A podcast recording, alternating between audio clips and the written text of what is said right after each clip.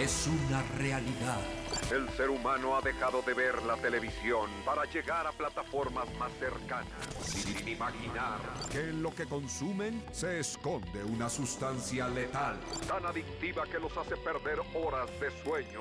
¡Cuidado! Si consumes una plataforma de streaming como Netflix, Disney Plus, HBO, Amazon Prime, Apple TV y hasta YouTube, ya eres parte de la comunidad que reseña, disfruta, come, desayuna y respira series y películas casi de tiempo completo. Bienvenido, bienvenida. Ya eres parte de Los Streamadores con Ricardo Verástegui, Laura Arechiga y Freddy Gaitán junto a más voces. Ponte cómodo, cómoda. Ya eres parte de Los Streamadores. Iniciamos el podcast número 119 de los streameadores. Fuerte el aplauso. ¿Qué dicen ustedes? Estamos grabando esto en vivo. En vivo en este momento estamos a través de YouTube. Yo soy Freddy Gaitán, los saludo con mucho gusto. Y dicen ustedes, seguramente se preguntarán, ¿qué hacen tres sujetos arriba de 30 años los viernes en la noche? Un viernes en la noche antes de salir por el pomo, las cheves, lo que tú tomes o lo que hagas. ¿Qué hacen estos sujetos? Pues bueno, transmiten y graban un podcast para todos ustedes con buenas reseñas de series y películas que tienen que ver y que no tienen que ver en las próximas plataformas que vamos a mencionar aquí en este podcast llamado Los Streameadores. ¡Fuerte el aplauso! Y bueno, vamos a presentar al elenco de oro en este momento. Eh, tenemos eh, manteles largos, no hay ningún mantel, pero hay casi un mantel largo. Está de este lado, del lado izquierdo, la señorita, la compañera, la comunicóloga, la actriz, la conductora. La, usted la vio en un comercial de Zip de Oxo. Hoy está con nosotros Laura Arechiga. ¡Fuerte el aplauso! Me aplaudo a mí misma. Bienvenida, Laura. ¿Cómo estás? Bien, muy bien. Hoy hace frío. Hoy hace si frío no en la ciudad. notar, o sea, él no parece tener mucho frío, pero No, yo no. sí me estoy congelando, entonces vengo así invernal. Porque traigo shorts. Ah. Exactamente. Laura, ¿cómo te sientes de un episodio más reseñar las películas y series que más te gustan? Pues bien contenta porque a mí me encanta estar aquí. Me fascina estar platicando de series y películas. Buenas y no tan buenas, porque la verdad sí hay unas no tan buenas de las que vamos a hablar. Más adelante, más adelante van a Sí. escuchar. Y bueno, ahorita en breve va a llegar nuestro compañero Ricardo Verástegui, que seguramente eh, lo podremos presentar en el siguiente bloque o en medio de este bloque, a ver si no llega haciendo ruido el muchachón. Pero presento a la voz omnisciente que estamos escuchando siempre. La voz de, no es de Barry White, pero podría ser el Barry White mexicano. Menos White, pero más Barry. Está aquí con nosotros el señor David Elizondo. hola, ¿Qué es eso que, o sea, ¿por qué, traes ¿qué haces con los efectos de sonido que estamos escuchando en este ¿Quiere- quiere- podcast? ¿Quieres, quieres que te ponga River a ti? Pon Mira, un River, ahí pon te un River. A ver, a ver. River, River. Esta noche quiero decirte Esta que noche. pre- prendas la bañera, pongas unas burbujas y No, no, no, no, dormido espérame, porque no, no, voy a no, no, llegar, no, no, voy a ya llegar. es demasiado. No, con demasiado. David Elizondo ¿Cómo en los controles ¿Cómo estamos, y en el ¿Cómo micrófono. David, qué gusto escucharte como la voz de Dios siempre omnisciente. Oh, claro que sí, gracias. gracias ¿Estás listo para reseñar? Eh, sí, sí, sí. Algo, algo. sí. Vamos No, a ver claro qué tal sí, va. compadre, claro que sí. Eso. Y también hoy estamos de manteles largos porque está el señor que habla de las historietas, el señor Rubén Vidales. Ese mero. Freddy, ¿cómo estás? El buen Rubén Vidales. Rubén. Que lo siguen en arroba. Rubén Vidales R. Así es, ya salí de mi cabina. Ya Siempre saliste de tu cabina. Sí. Ahora sí estás en toda la sintonía con los streameadores. Bienvenido, En Rubén, cámara. en este espacio desde, desde la, tu natal Matamoros. Vienes ahora directamente para compartir con nosotros micrófono y hablar de series y películas como debe ser. Así es, desde la gran metrópolis de Matamoros. Tamaulipas. Eso. Ándale. En momentos más va a estar sentado ahí al lado tuyo Ricardo Verasti. Vas a poder olerlo, sentirlo, escucharlo. Hablarle al oído si tú quieres, Rubén Vidales. Al oído. Al Oh, oído. sí.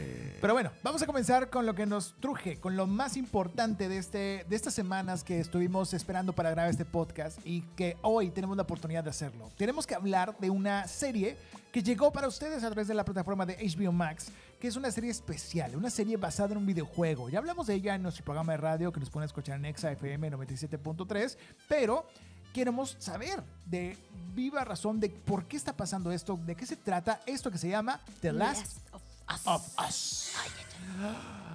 Y ponme música dramática y melancólica y horrible y maligna, porque esto es una serie basada en un videojuego de terror, ¿se podría de suspenso, se podría decir Rubén?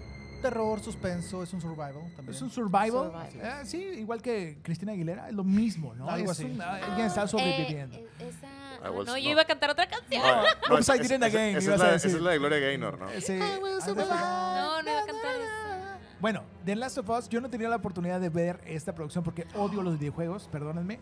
Pero, bueno, no los odio, nomás no, no me gusta jugarlos porque pierdo, muy fácil, ¿no? El Mario Kart me dejó unas, eh, eh, Unas cicatrices, unas unas secuelas. secuelas, Las muy marcadas. azules. Las conchas azules, a mí me, las conchas en general me han dado algo La- en mi vida que las no, tías no me ha también, gustado. también me- No las puedo voltear a ver, me paso directamente a los a esos, ¿cómo se llaman? Los colchones bimbo, ¿no?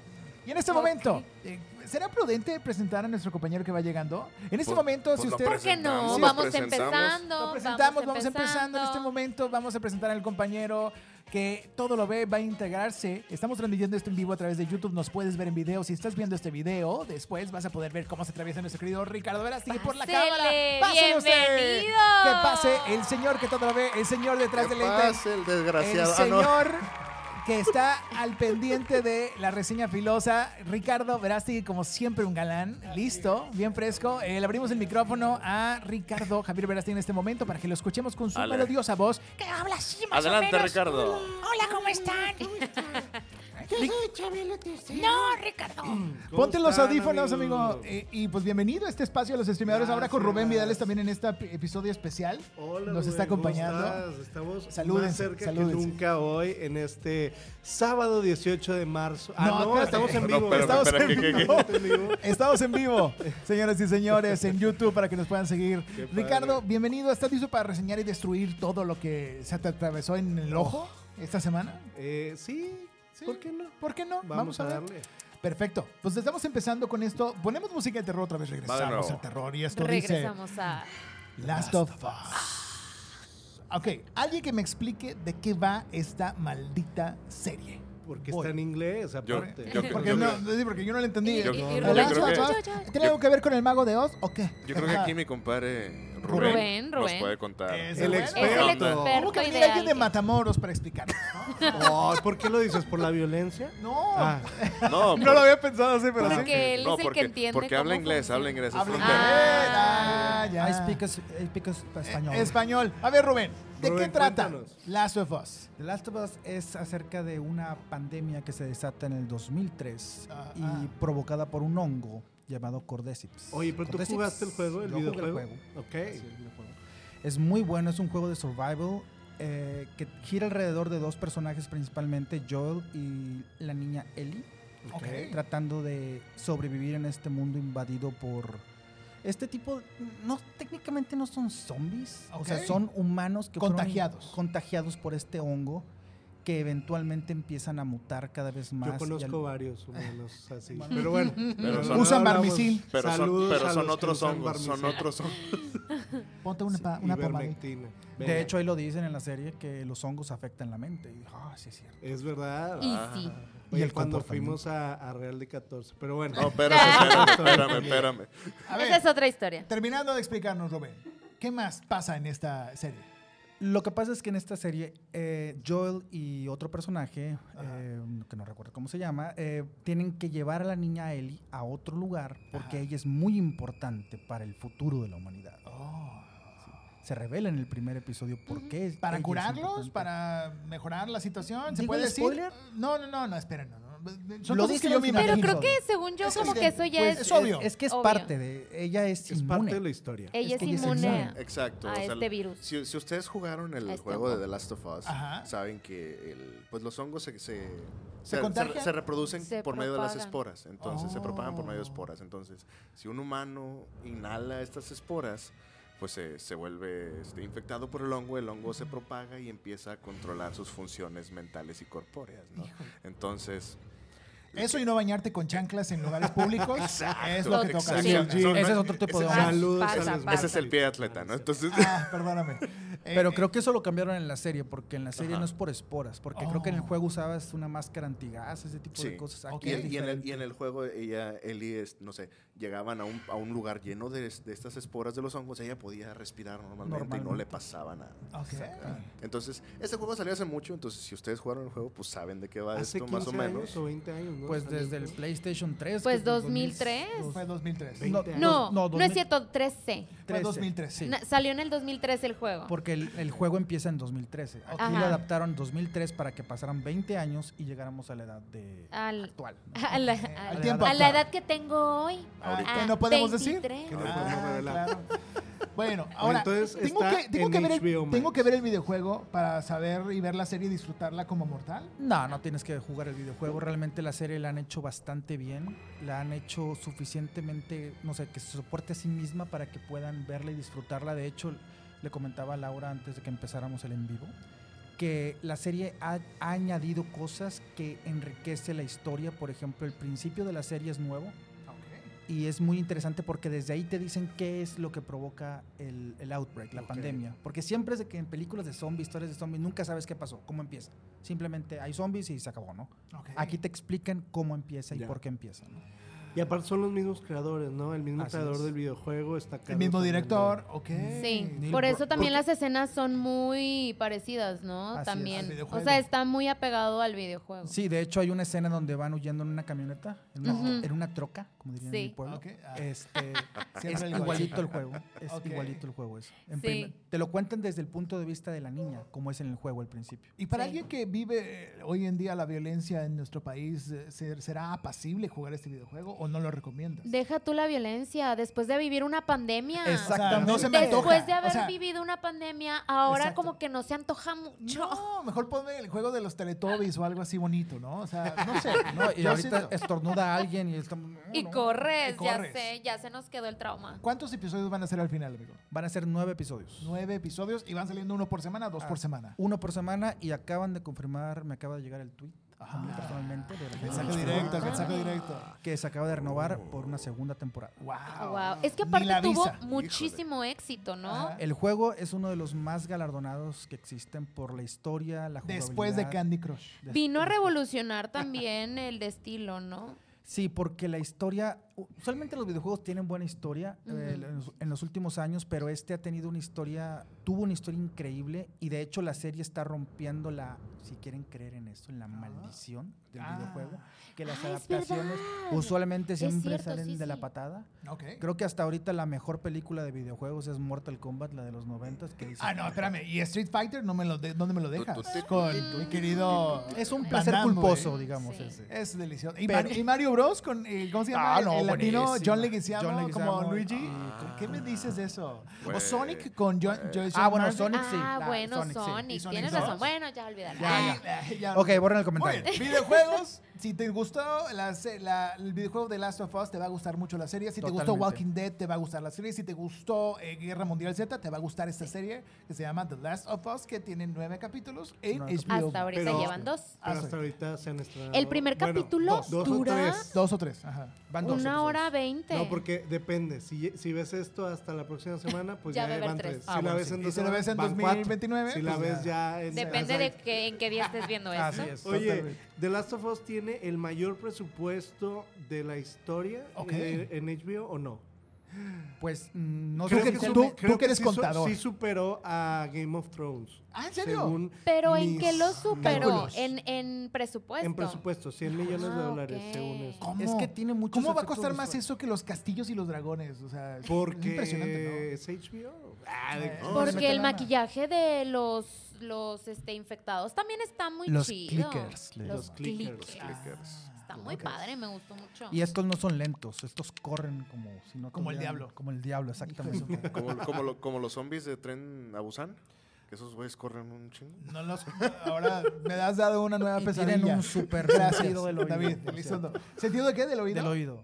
Ok, O me, sea- re- me recuerda mucho de todo esto que dices a The Quiet Place. No sé Sí, si Algo ¿no así. Sí, idea? a- haz de Ándale, cuenta. a Ándale, Quiet esa, vibra más o menos. te Es esa vibra Así es, porque Ándale. eventualmente mientras más el hongo se esparce más por el cuerpo de la- del infectado, eh, les cubre la cara y no, ven, pero el sentido del oído lo tienen demasiado... Es como si fuera un Agudo. radar, te pinpointean. Es una palabra nueva. Pinpointear. Apúntela. Apúntenla. The Last of Us, la serie eh, donde el universo donde yo no podría sobrevivir ya está disponible porque pues, no podría correr más rápido que estos sujetos. Bueno, Este, ah, están las, las reglas de Zombieland, acuérdate. y Ah, la primera sí. es cardio. cardio. Cardio. Mucho cardio. Mucho ok, cardio, perfecto. Tenemos que hacer cardio todos. Muy bien. Ese es el mensaje de Rubén Vidales. eh, hoy en el Día del Nutriólogo. Gracias, Rubén. Este, señores y señores, vamos a pasar a otra serie y pues seguimos con igual con, con la música de terror porque pues es una serie de, ¿De terror de qué vamos a animada. ¿De qué vamos a Esto que hablar? se llama, que vamos a reseñar a continuación, es eh, Belma. Que también está en HBO. Que también está Que en también HBO está Max. en HBO Max. Ahí el golazo. Tengo Ojalá. opiniones sobre esa serie. Ah, vamos a hablar de Sí, esa serie. sí. Todos tuvimos oportunidad de ver algo de Vilma, Está ¿verdad? entretenida. Es Yo estoy al entretenida. día con la, con la caricatura. O sea, anoche, no sé en qué día sal- sale, pero anoche vi que había un capítulo nuevo y, Y te lo lo vi. echaste. Sí. Ok, bueno, Oye, Vilma. que por cierto, eh, Laura Arechiga, ya lo comentamos en la radio, Ay, pero sí. hoy lo vuelvo a comentar, eh, de- debió haber hecho la- el, El doblaje. doblaje. de- Ah. de- Gracias, amigos. pero tenemos también una entrevista con la dobladora. Sea, quedaste bien con la las dos. actriz- O sea, Claro. La actriz eh, de doblaje. Leila este, Rangel. Por ahí está, ¿no? En, Eh, nuestras en YouTube, redes. en YouTube de los streameadores. streamadores, si estás aquí viendo este video, pues bueno, pásate al lado. Ahí está a- atrás de los chorizos y los huevos. una Ahí gran vas a encontrar el de video. doblaje. Oye, oye, oye, ¿qué pasó? Al lado de este video vas a encontrar Leila Rangel. balbuceando la La oreja. entrevista. Laura. Oigan, eh, bueno, vamos a hablar de Vilma. Les reseño un poquito y me complementa mi, mi explicación de qué va. ¿De qué va Vilma? Vilma es el spin-off donde vamos a poder ver desde los ojos y el personaje de Vilma Tim Pinkle, no me acuerdo cómo se llama, el apellido, pero vemos este... Dinkley. Binkley, perdón. Dinkley. Desde Vilma Binkley vimos, Dinkley. vemos todo su trasfondo de cómo ella quiere volverse la resolvedora de casos Pringles. número uno, ¿no? O sea, cómo ella está buscando resolver los casos en su trinchera, en su escuela secundaria, donde ella es súper criticada por ser la matadita del salón, ¿no? De la generación, la chica de los plumones, la chica del comentario extra, ¿no? Ella siempre es castigada porque dicen, ¿por qué siempre tienes que arruinar todo y decir esos comentarios y estar molestándonos así? Porque ella es la que es, es ese personaje tal cual, ¿no? Y en este caso le dan el protagonismo a, ah, estoy volteando la cámara, o sea, eh, pro- volteando el protagonismo y el interés de, la- de, de- de todos nosotros porque estamos viendo un personaje protagonista diferente, no es el típico güero, guapo, bonito, delgado, es un perfil diferente que es Vilma, que tiene raíces hindúes en esta ocasión, en esta versión, aparte que tiene una tez más, más morena y por supuesto ella tiene, su mamá está extraviada desde el capítulo 1, no sabemos qué le pasó a su mamá, de repente huyó, lo cual que es uno de los hilos conductores de la trama de Vilma y vemos a los personajes de nuestra serie favorita de Scooby-Doo regresar ahora en una nueva versión por- porque es- esta, señores y señores, no es una serie para niños, es una No, serie señor. para, Para adultos. adultos. Muy Ah, para Muy al adultos. estilo de Daria, Sí. de las caricaturas Sí. que veíamos en Adult Swim, Happy de las caricaturas Con Harley que, Quinn también. South Park, Harley Quinn. Con serie. violencia, sarcasmo, Y desnudos. humor negro, desnudos. y Bueno, desnudos, desnudos, parciales. Desnudos Sí. parciales.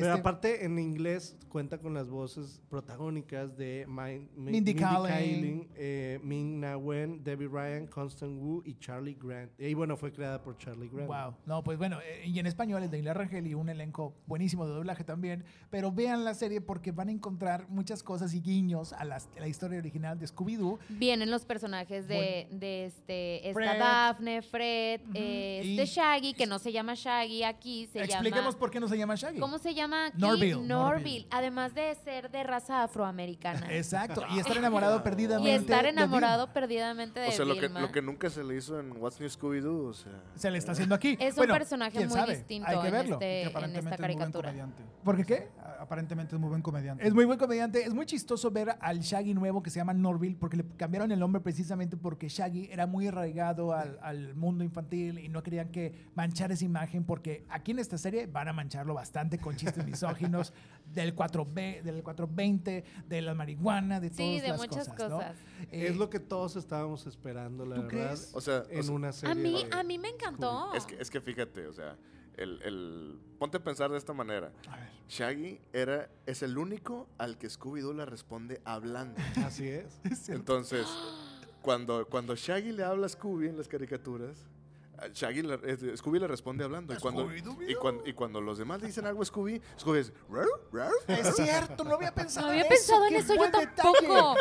Ya sé por qué, porque Shaggy siempre andaba bien Andaba drogado. grifo, mi compadre. bien Claro. mi compadre, oye. Con razón, con razón. Yo creo que esos sándwiches no eran sándwiches. O ¿eh? Se me hace que eso que se comían a cada rato O sea, las Scooby galletas, este... Era Eran. Eran como los brownies. eran ¿no? mágicas. Es algo diferente, pero esta serie fue ultra castigada por los Rotten Tomatoes y por No, toda y por la... IM- IMDB también. También. También. Que al rato vamos Horrible. a hablar de una película que en IMDB está muy bien puntuada Ay, oye, y yo sí, le voy a dar el primer cero de cinco de la historia de los streamers. Wow. Adelante, más Ahorita adelante. más adelante, más adelante. más adelante, espérenlo. Eh, ahora sí, calificación para Belma, señor eh, Rubén Vidales, empieza. ¿Qué calificación? ¿Cuántas Vilmas le das? ¿Cuántas mujeres eh, de mujeres Con no lentes. tradicionales ¿De cinco? de No etnia tradicional. diferente?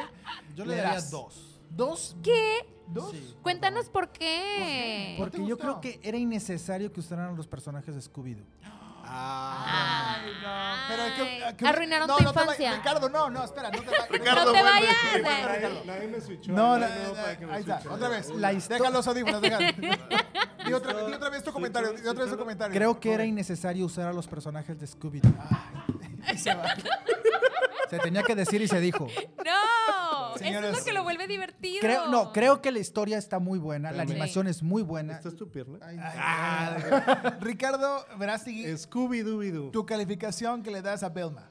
Eh, De cuatro, cuatro de cinco, sí Cuatro me gustó porque, a ver, es eh, políticamente incorrecta, este, no tiene sentido, pero está padre, o sea, es como para disfrutar una noche de viernes, ya lo he dicho, es como sin pretensiones, totalmente se burla de sí misma, ah, está bien, Ok, Sí. está bien, me gusta. ¿Tú, Laura? ¿Cuánto le Yo pones? igual, yo también le pongo un 4 de 5, me gustó mucho, se sale de la norma como dice Ricky, es sarcástica, me parece muy entretenida. Lo único es que a lo largo de los capítulos cada vez me voy dando más cuenta que Vilma es una mujer muy convenenciera.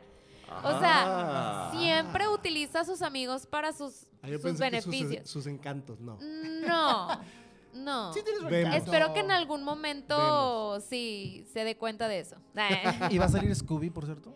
No. Pues es lo que no sabemos. Pues Dicen que- en el no, no creo que no sé. Ay, bueno, es que en el, en el nuevo capítulo, chicos, se menciona el nombre de Scooby, Oh, pero no es un perro, es, es otra cosa. Es un Ajá. gato. Ajá, un pero ya, ya salió el nombre de Scooby. Ok, pues vamos a ver cómo le va. Es un, es un algo, no Lo les que voy me a decir encanta es el humor, cómo se burlan de ellos mismos y de la misma serie, de que como en el piloto eh, vas a usar recursos como desnudos o como asesinatos y los usan y se burlan de ellos. Para ¿no? aganchar, sí, es lo- y eso es es lo que hacen.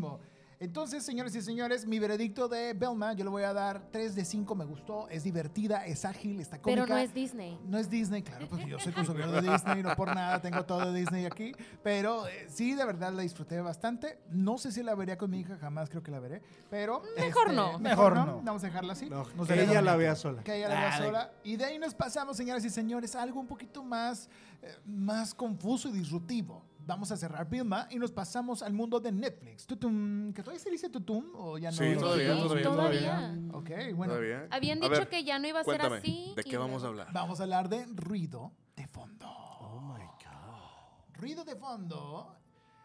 Ahí está. Es un dramedy, pero tiene todos los géneros, ¿no? Es todos los géneros posibles. Tiene todos los géneros posibles, habidos y por haber. Desde por eso no el le terror, gustó a la gente. No, pues no le gustó al- a, Laura Arechiga para empezar, ¿no? O sea, se ¿No te durmió, gustó, Laura? Se durmió, se quedó dormida, Me quedé dormida. más dormida que un diputado en una tarde De, De Congreso. de Congreso. ¿no? En cualquier, ses- un que poco cualquier sí, sesión ordinaria del Congreso, ¿no? Un poquito, sí. Es, es- pero, a ver, Freddy. Galleta Gaitán, tú que no eres fan de este tipo De ese de estilo de películas. ¿qué nos puedes contar acerca Yo les de- cuento, tuve, les voy a contar la experiencia detrás de esto, ¿no? Yo tuve que ver la película porque mi mujer y, y a mi cuñada les mando un saludo, a Eli y Jackie, este, pues bueno, ellas forman parte de esta comunidad de seguidoras y fans de Adam Driver. Son las únicas mujeres, creo, en el mundo que les gusta Adam Driver. ¿no? Claro No que no. A, la- a Laura Chica también A le gusta. Laura le gusta? mucho. No. Usted Ah, se ¿no? siente No. seducida por su... Tiene por toda, su la cara, tiene toda la cara de asesino serial y todo. Me- No, no, no. Fíjate, Tiene cara de. Te juzgamos tosito. mal, te juzgamos Pues mal. bueno, yo pensé que sí, pero bueno, No. Laura Arechiga este, no es fan de Adam Driver. No es fan de todos los flacos. Exacto, tiene, no, no, sí, de los que hayan asesinado a alguien, sí. Ah, Eso es clave, ¿no? Para Laura Arechiga. Pero bueno, aquí Adam Driver interpreta y protagoniza esta película que se llama Ruido de Fondo, donde él interpreta a un papá, a un miembro, perdón, a un papá, a un miembro de, la, su familia, de cinco hijos. Es una familia compuesta porque se casa y se junta y rejunta con, con su mujer, con su mujer actual, que ella tiene dos hijos y él también tiene dos hijos. Es como Brady Bunch, pero este, pues llevada en otra realidad, que es en este universo llamado Ruido de Fondo, que es en una ciudad fuera de no es una ciudad capital, es una ciudad en Estados Unidos, no me acuerdo bien el nombre de dónde era, creo que era Massachusetts, no me acuerdo dónde. Él, él interpreta el papel de este papá, jefe de familia, pero a la vez él también es un maestro de esa universidad, de una universidad donde él sale, donde él trabaja, donde da clases acerca del el nazismo y la cultura nazista, o sea, so- sobre Hitler, ¿no? Sí. muy diferente eh, del tiempo en el que se está exponiendo. Todo esto es llevado a cabo en la época de los 80s, 85, 86 más o menos aproximadamente. ¿Cuándo naciste? Cuando yo nací. Y justamente eh, todo sucede y se rompe en esa ciudad, en ese pequeño pueblo, cuando un camión lleno de químicos estupefacientes tóxicos choca contra el tren que va hacia la ciudad y detona un gas tóxico que empieza a atacar toda la ciudad de ese gas tóxico. ¿Qué pasa cuando el gas llena todo el lugar? Pues bueno, el- todas las personas empiezan a salir. Ahí no hay, ¿cómo se llama? Cuando evacuación. Le iba a decir Sí, los empiezan a evacuar. Los empiezan a evacuar este, y empiezan a huir de la ciudad, pero pues imagínate cómo, es- cómo es esto, ¿no? Las Pero no mega- es como The Last of Us. no es como de las of Us, Yo es como, como megafilas. Entonces, pues él que tiene muchos problemas que arreglar en su familia, en su casa, con su mujer y consigo mismo, los tiene que enfrentar todos estos problemas en este recorrido en coche, en un viejo Ford Datsun, es- que no sé qué coche es, eh, manejando hacia salir de la ciudad porque si te toca este gas tóxico significa que te vas a morir. Entonces, eh, por error, te los digo, él inhala este gas tóxico eh, está con este terror de a la muerte constante de que pues bueno eventualmente él puede llegar a morir y se transmite a través de su personaje y a través de su familia de este miedo de que un día le va a llegar el patatús por haber inhalado este gas tóxico Sí. ¿no? ¿Qué opinas? ¿Lo expliqué más o menos bien? o Sí, no? lo ¿Me explicaste muy bien. Lo Sin explicaste muy bien spoiler. porque, porque justo así como lo fuiste narrando, me fui Ajá. acordando. De las cosas. Es que yo la, yo la vi y yo de, que dormida. no. Claro, yo la vi. Y luego ahorita mm, ya no me acuerdo de qué iba la película. Porque la vi como así, miren. A ver. Ah, dormida. Aquí está. eh, para si estás escuchando esto, eh, está cerrando los ojos. Cierro y abro los ojos. O y sea, abre los ojos. es que, es que estaba, sí, literalmente yo estaba eh, dormitando. Entonces la vi a medias. Eh, Me perdí como muchas partes. No, no, no estamos preguntando cómo la viste. Ah, a, con- a media. Muy bien. Entonces, pues bueno. En medias no. Eh, ok, en medias no las viste. Igual no hacía tanto frío. No hacía tanto Ah, frío. raza. Ok, ruido de fondo entonces, pues bueno, tiene este tratamiento donde cada 20 minutos cambia el género de la película. Empieza con una Sí. adecuación del tiempo de que los 80, la música, la ropa, la moda, en la universidad, los jóvenes, los estudiantes, las, las llegadas a la universidad cuando llegan a, a agarrar el departamento, el cuarto de, de- de su universidad y toda esta ambientación familiar porque hay muchas tomas y muchas escenas dentro de un supermercado, el cual visten muy bien, nos vemos todas las marcas, el trabajo de diseño y producción está increíble porque todas las marcas antiguas de pan, de jamón, de leche, todo se ve igual, genuino y se ve fantástico como eran los 80s, mid, mid 80s, ¿no? Entonces vemos toda esta adecuación y, y está divertido ver cómo el tratamiento familiar, qué sucede, cuál es el drama y en el en los, a los 20 minutos de empezar la película choca el camión con el tren y empieza todo esta, este éxodo de salir de la ciudad. Entonces empieza otro tipo de película donde ahora la familia tiene que huir y hay el terror y hay choques, hay muertes, hay, hay muchas cosas que suceden a su alrededor que los aterroriza como familia. Violencia entera. Y luego después en los siguientes minutos pasa otro drama y hay eh, suspenso, imaginación, simulación. No, no entiendo yo qué pasa, de verdad. Sí. Yo me volví loco y Es eso muy que es, confuso. es Es que un soy católico. O sea, no, o sea, de verdad no entiendo qué está O sea, sucediendo. o sea, fue todo en todas partes al mismo tiempo. Ahora sí, sin explicarnos que era todo en todas partes al mismo tiempo. sí. Entonces, pues bueno, ustedes chicos no la han visto, no creo que la vayan a ver después de esta reseña. ¿o Yo sí? la empecé a ver. ¿Tú A ver, empezaste a ver? por tu muy mala reseña, no la vería, pero por el, por el, ¿El direct- cast? por el por Greta Gerwig, eh, que su marido es el director, eh, Andrew Thi- 3000, Don Cheadle y demás cast, creo también. que sí le voy a dar una oportunidad, porque aparte tiene esa eh, opinión dividida. ¿o ¿no? O sea, de que hay gente que la ama, hay gente que la, La odia, odia. entonces Como la esas pizza son con las piña. películas. La- la Como la pizza con piña. Igual. Qué horrible ejemplo, David Elizondo. Sí. Por favor, David. no salgas con ¿Cómo esas groserías aquí. Sí, qué, qué Somos mal. católicos. A mí sí me gusta. ¿A ti te gusta Yo la pensé pizza? que iba a Claro. decir como los pies o algo más normal. Ay, Pero bueno. qué asco, güey. Pero bueno, calificaciones del ruido de fondo, yo les voy a poner un 2 de 5 porque soy super barco y no Ok. quiero reprobarlos. ¿Tú cuánto le pones? Dos, justo iba a decir eso también. 2 de 5 también. Vaya, véala bajo su propio riesgo, piensen en esta película, piensen en nosotros cuando le estén poniendo play y digan a ver qué dijeron ¿Por qué estos pensarían? estúpidos. Yo No le sé, daría pues un piensen 10. en mí, piensen en en mí, este, Driver. Sí, por, al- por- ¿al peinado de Adam Driver? Ya ¿Un Dan 10? Driver se ve bien ochentero. Se ve muy Sí, guapo. bien ok. ochentero. Se ve muy Se ve ñoño. ochentero. Muy ñoño. Le pusieron una panza de, de prótesis. Sí, que está se muy ve rara. bien, bien real, ¿eh? Sí, pues eh, yo la vi, yo la vi la panza. Señores y señores, en este momento, ¿con qué nos vamos a ir, mi querido Dani Valadez, que está en los controles? Ya no me acuerdo si es, es eh, Rubén. ¿Es Rubén o es Ana? Vamos con Rubén, ¿verdad? Vamos con Rubén. Ah, mira. Vamos a la cápsula de Rubén porque vamos a hablar de una producción que llega este próximo primero de febrero a plataformas, a Disney Plus precisamente, de Wakanda Forever. Y todos los datos curiosos sobre esto los trae Rubén. Vamos a escucharlos y regresamos a los streameadores. Ponerle pausa no servirá de nada. Suscríbete a nuestra cuenta de Spotify, Apple Podcast y YouTube. Solo busca Los Streameadores. Yo soy Rubén Vidales y te presento los datos más interesantes de lo que pasa cuando adaptan un cómic, una novela gráfica o un libro al cine o a las plataformas streaming. Esto es de, la historieta a la pantalla. Este será el debut de Namor. ¿Namor? ¿Namor? Nah, le diré Namor. En el universo cinemático de Marvel. Por cierto, su verdadero nombre en los cómics es Namor Mackenzie. Esto sí está raro. Es como si de pronto nos dijeran que Batman se llama Batman Vidales. Muchos no sabían que en los cómics Namor es considerado un mutante. De hecho, se le consideró por mucho tiempo como el primer mutante de Marvel. Y se preguntarán, ¿cuál es su mutación? Pues de dónde creen que vienen esas alitas de los tobillos. En los cómics Namor es el rey de Atlantis, pero en el UCM le cambiaron el nombre al reino de Talocan. Ja, ¿por qué lo habrán cambiado? Dato extra, en los cómics Namor es mestizo, su padre es humano y su madre es una princesa atlant... Un momento, esa... Esto fue todo en De la historieta a la pantalla. Yo soy Rubén Vidales. Sígueme como Rubén Vidales R en Instagram y en Twitter. Sigue disfrutando de Los Streameadores. De nada servirá huir. Regresamos para reseñar más en Los Streameadores.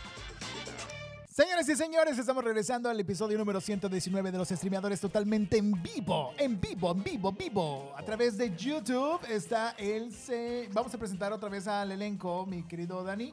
Empezamos con Laura Arechiga, que está también... Freddy Gaitán, que ya salió por ahí. Laura Arechiga, que está por ahí también. La pueden seguir en dónde, Laura? ¿Dónde, Ah, me pueden seguir siguen? en Instagram como laura.arevi, ahí sale, Ajá. ahí, y en Cinema Girls, digo, en TikTok como Cinema Girls. Y Cinema Girls como TikTok, donde el cine es solo para las chicas. Y bueno, vámonos también con mi querido Ricardo Verasti, que está más despierto que vivo eh, hoy en esta ocasión. Ricardo Verasti, ¿cómo te seguimos en redes sociales? Me pueden seguir como arroba rverastegui en todas las plataformas sociales. Eso. Y mi querido Rubén Vidales, ahorita paso contigo. Ah, no, David Elizondo, ¿verdad? David Elizondo primero. Ah, sí. Presentamos cámara completa. David Elizondo. Ah, soy yo. Ya tengo mi Ya super. tengo Tengo mi super. Ya. Bravo es al casi super. como la membresía Bravo del super. Blockbuster. Como la membresía del Blockbuster o del Videocentro. Es como eso, ¿no? Sigan Gracias, a David gracias. Elizondo como qué? Arroba el Dave Elizondo en Arroba Instagram. el David Elizondo. El Dave Elizondo en Y a Instagram. Rubén Vidales, que está aquí presente. ¿Yo tengo fotito o no? Sí, ahí te va a salir. ¿Cómo te seguimos en Wow. Twitter? Ah, como arroba Rubén Vidales R en Instagram y en Twitter. Síganlo, por favor, para que se enteren de todo lo que está pasando, gracias al equipo de producción. Y yo soy Freddy Gaitán, arroba Freddy Gaitán. También me pueden encontrar en Instagram y en todos lados, excepto en la Cámara de Comercio, porque no hay, de verdad. No, ahí no, ahí no estás. Pero bueno, eh, búsquenos en todos esos lados y gracias al equipo de producción que hace esto posible, mi querido Daniel Valadez, Joel Mercado, Joana Góngora, Grace, Michelle Torres, por supuesto Ana Castillo y pues bueno, aquí andamos todos Igual. grabando un viernes en la noche para todos ustedes hablando y reseñando lo que más importa. Síganos en el Facebook, en, búsquenos como Los Estreameadores en Facebook, búsquenos también en en Instagram, arroba los streameadores, streameadores, por si no sabes cómo se pronuncia, y tú, por supuesto, en TikTok, arroba los streameadores, y en Twitter, también streameadores van a poder encontrarnos y ver las noticias, los trailers, los pósters que vamos sacando, por supuesto, todos los clips de todos los contenidos que hacemos, y escúchenos todos los sábados de 4 a 6 de la tarde en XFM, próximamente en más horas y en más espacios. En Pro- todas partes. en todas partes. Así es, señoras y señores. Y vamos a comenzar este segundo bloque con algo importante que había llegado al cine y que no llegó a los Oscars. Señoras y señores, estamos hablando de esta producción llamada Babylon. Babylon, Babilonia. Ah, de que todo, todo, todo Babylon. tiene que... Pero ¿por qué, por, qué, por qué Babylon no fue del agrado de la academia, Ricky? O sea, ¿qué piensas No tú? tengo idea. ¿Qué pi- ¿Pero qué, No, qué- qué yo no te imaginas? estoy en la academia. Yo ¿Pero no qué te voté. imaginas? O ¿Algo sea, más? Ay, yo- como yo-. Como Denme Lupita una cámara, denme una cámara. Este, Oye, señores y señores. ¿Ese tema ya pasó? ¿Algo más? Ok, Ah, ¿de qué? ok, ok, bueno, vamos a dejarlo, vamos No, a no pensar. sé. La verdad es que Babylon, yo pensé que... mm, Iba a estar nominada. Pues, a ver, estuvo nominada a los Globos de Oro. Ajá. Sí, ¿no? Este, La verdad es que a veces así es, ¿no? La, la academia de, de los Oscar, que de pronto dicen, no, no voy a hacerlo No. mainstream, ahora voy a... este, Ni siquiera la voy a nominar a Mejor Película, voy a nominar a Avatar 2, Ajá, voy a nominar a Top Gun, sí. que ya sabíamos que la iban a nominar, pero este, de pronto, pues no, dijeron. Yo creo que eh, a veces se agarran así a personajes como eh, Da- Damien Chazelle, Sí. que, que, a ver, sí ganó, él, él ganó, me acuerdo, por La La Land, pero no ganó La La Land Mejor No, Película, mejor- ¿te ganó No, fue cuando ¿Te fue el error, el gran error De los. De los Oscars. de los Oscars. Entonces, este, yo creo que también, digo, la nominaron a mejor soundtrack, mejor eh, diseño de producción, mejor, eh, no, mejor... eh, Dijeron, no nos vaya Música a pasar otra vez. original. música original. Todo lo que tiene que ver con vestuario, Sí, arte, maquillaje, también. siempre. Pero no la nominaron a mejor No. película. No, ahorita literal nada más está nominada Mejor Banda Sonora, Mejor Diseño de Producción y Mejor Diseño de Vestuario. Ni, O sea, ni actores, ¿eh? No, o sea, se la bañaron, o sea, los dejaron totalmente fuera y es una grandiosa película. Sí. Porque estamos hablando de una película protagonizada por Brad Pitt y Margot Robbie, esto que se llama Y Once Upon Diego a Time. Calva. in No me dejes afuera a Diego por Calva, Diego porque además la protagoniza él. Exacto. Nada Ah, más no, que como no es- él no es el conocido, tienen que poner que los Claro. protagonistas son Brad Pitt Brad y Margot Pittín. Robbie. Pero no es Brad Pitt el protagonista de la historia. No. No, Es no lo es. Es Diego Calva, mexicano, recién llegado, horneado a Hollywood. Y que siempre nos ve, por cierto. Saludos, Salud. arroba Diego. Calva, que es este ahí este primo de Laura Arich. No, no es cierto. pero es este ya fan. Que de calvo no tiene nada el señor, ¿no? Porque aparte tiene muy buen cabello, se ve muy bien, es muy guapo, es agraciado, pero es buen actor. La pregunta es esta. No, sí es, buen actor. Es de hecho, actor. o sea, ya lo he dicho aquí, yo empecé a seguir su carrera en 2015 con la película de Te Prometo Anarquía y lo que me conquistó de él realmente fue su actuación. Eh, algo que Damien Chazelle comentó en la entrevista sobre que su mirada era muy eh, ensoñadora Ah, y, y muy, muy ideal para este personaje. Coincido con él en eso. Y de hecho, justamente eso fue como que lo que me atrapó también de él en su personaje de Te Prometo Anarquía. Entonces Ah. creo que el papel era ideal para él. Lo hizo muy bien, no solamente por el físico que quedaba con el personaje, sino también su actuación. Creo que ni, ni siquiera se sintió que él era el nuevo, ¿sabes? O sea, se sintió perfectamente compatible con, con, Margot elenco. Robbie, con, con Brad Pitt. Porque, Más de lo que pareciera, ¿no? Porque Sí. por ahí se dicen muchas cosas de él y Margot con él y Robbie. Margot Robbie, yo también ¿Qué veo pasó? eso. ¿Se subió al carro de Barbie? ¿Qué sucedió? No lo sé. Y luego con eso de que lo invitó a que queda- eh, se quedara a vivir en su casa. Fue su roomie. ¿Fue Fueron roomie? roomies mientras Pero- estuvieron filmando la película. Pero ella está casada, fue Sí, roomie de está ella y su esposo y sus pitbulls.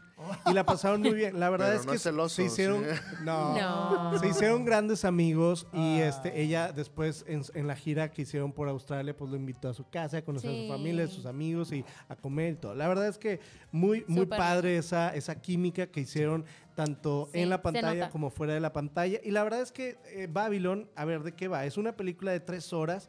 Es, digamos, eh, para mí la, la mejor que ha, que ha sacado eh, Damien porque eh, digamos que ya maduró, ya tiene toda la experiencia que tuvo con Whiplash, con La La Land, con todas las películas que ha hecho. La verdad es que esta, aparte se ve que que tiene, creo que 15 años tuvo, eh, desde hace 15 años tuvo la primera idea, el borrador, el primer guion, y la fue perfeccionando y perfeccionando hasta que llegó a esto. Que ya la maduró. Y digamos que así como La La Land fue una, eh, una carta de amor hacia eh, Los Ángeles, Hacia el cine.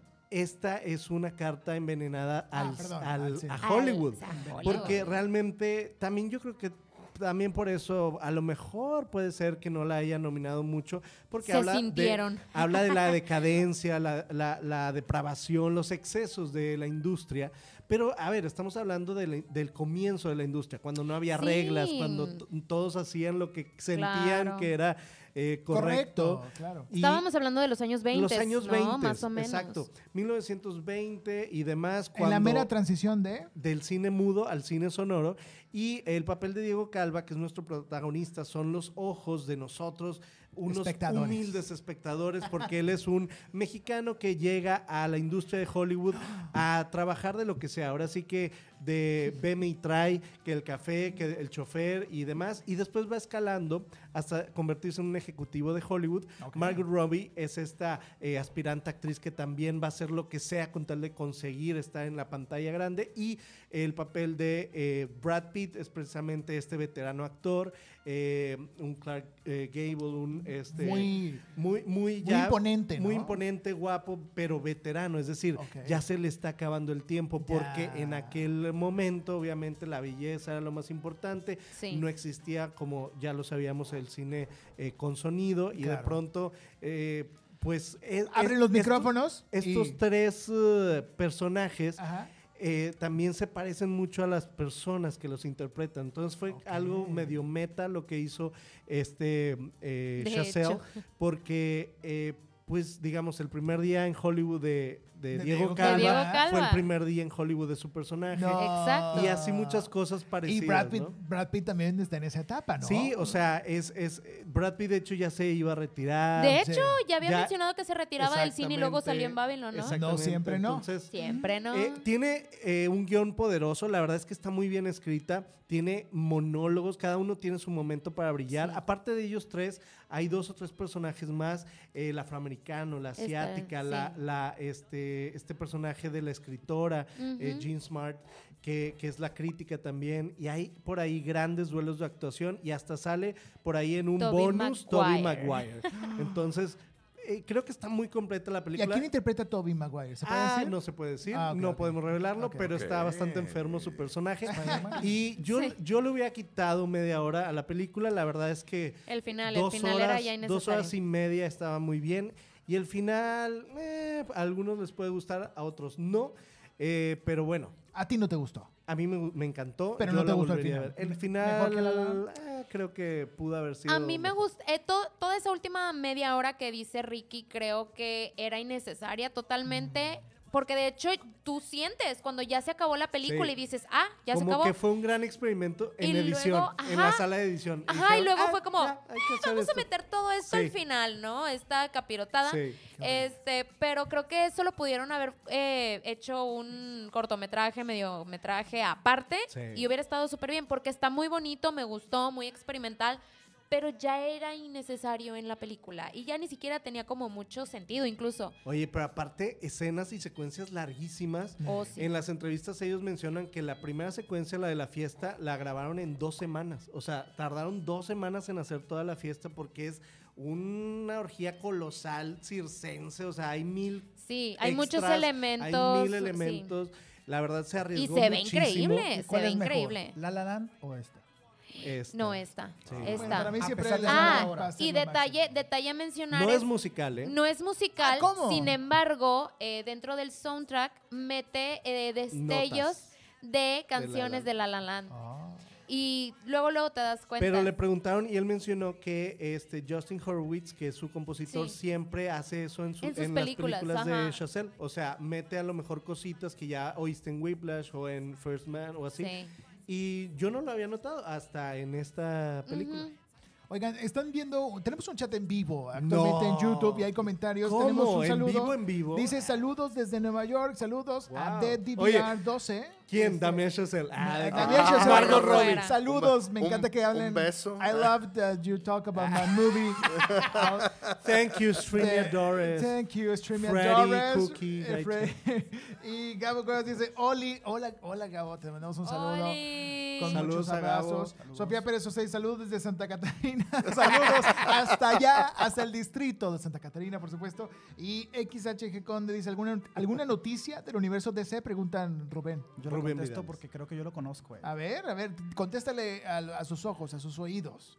¿Alguna noticia mi rápida? amigo Gil. Del, del, a ver, del universo. Acaban de cancelar Titanes y Doom Patrol. Ah, sí. Oh. Pero The Flash no. The Flash sigue. Es la última temporada. Ok, ok. pues bueno, vamos. Ah, no, pero la, pero la película Ah, no, la película no. Sí. A pesar de todo lo que hizo Ezra Miller, no la cancelaron. sigue, sigue La estando serie, vigente. sí, la serie es la, La que, serie la- sigue. la que cancelaron. Bueno, pues hay algunas noticias De que hecho, necesitabas saber. él fue el que me recomendó el juego. Uh. The Last of Us. No, pues, no, ya- ya, Salud. Ponle un, Un- oxo. un beso Crómale. por- Todo. Un abrazo nada más.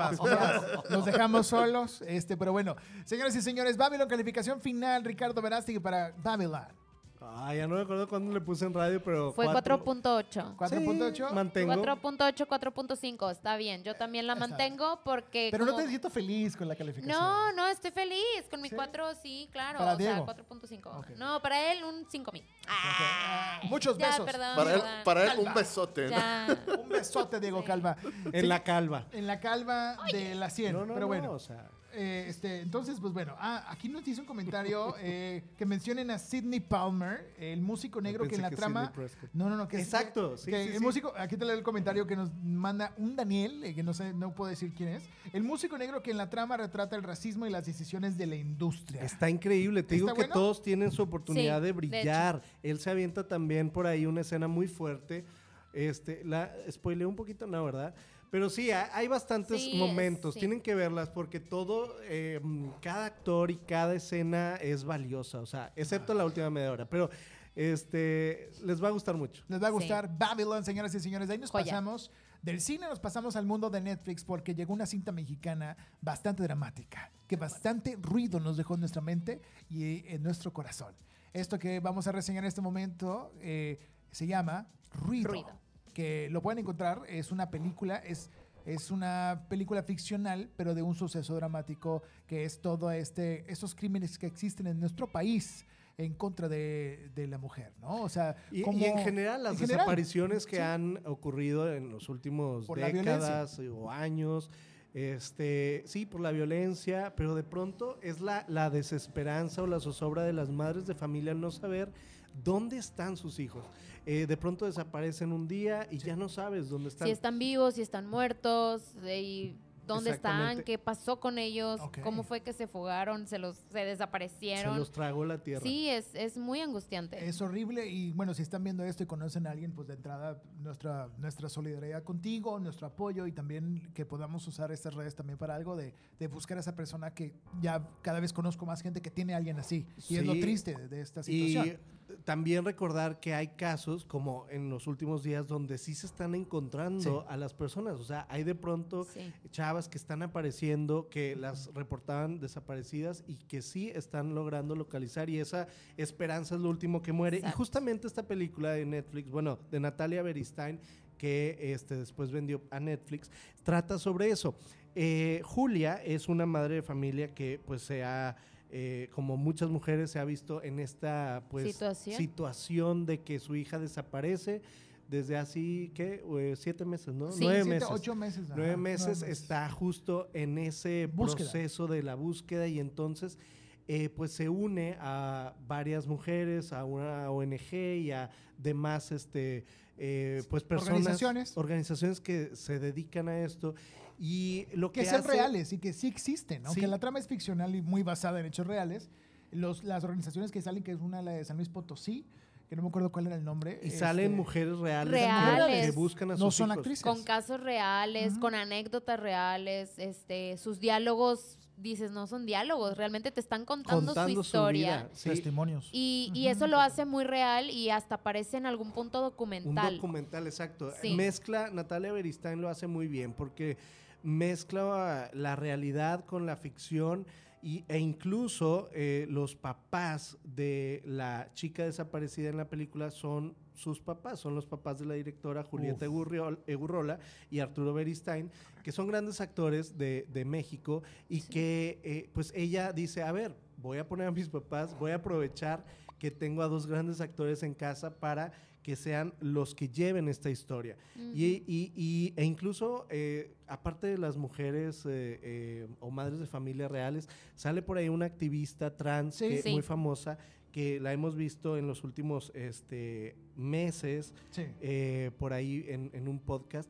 Y No es Kenia Cuevas, ¿verdad? Sí, Ah, Kenia sí. Cuevas. Este, Y ella em, sale también en la película. O sea, Ya. está. eh, la verdad Está es muy una, bien una- nutrida. es una película Sí. bastante, o sea, es una buena propuesta. Sí. Yo siento que se queda corta porque obviamente la realidad supera siempre la ficción, pero les da una idea a todas esas personas que a lo mejor no están tan familiarizadas con la desaparición forzada de personas, con este- estas organizaciones de mujeres y hombres, porque hay que decirlo también, hay hombres, padres de familia que están todo el tiempo buscando a sus hijas y a sus hijos y sin descanso.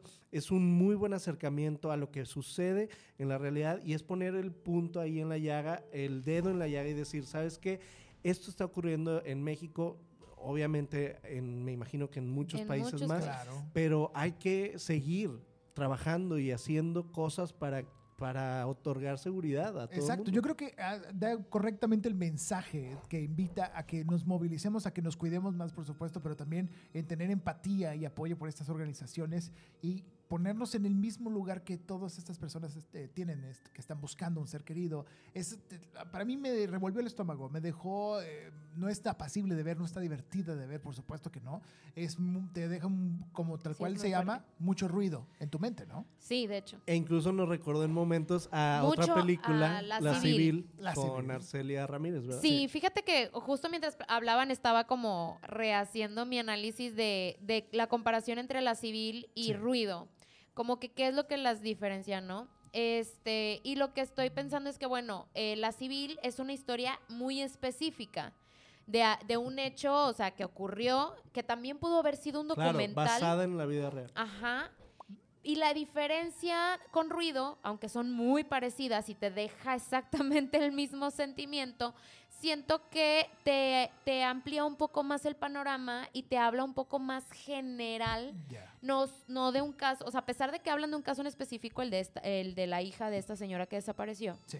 Este, te, te abre un poco más el panorama hacia otros casos, porque ella en el camino eh, de la búsqueda de su hija, pues se va topando con gente que ella se da cuenta que no es la única, que hay muchísimas más mujeres y hombres buscando a sus hijos.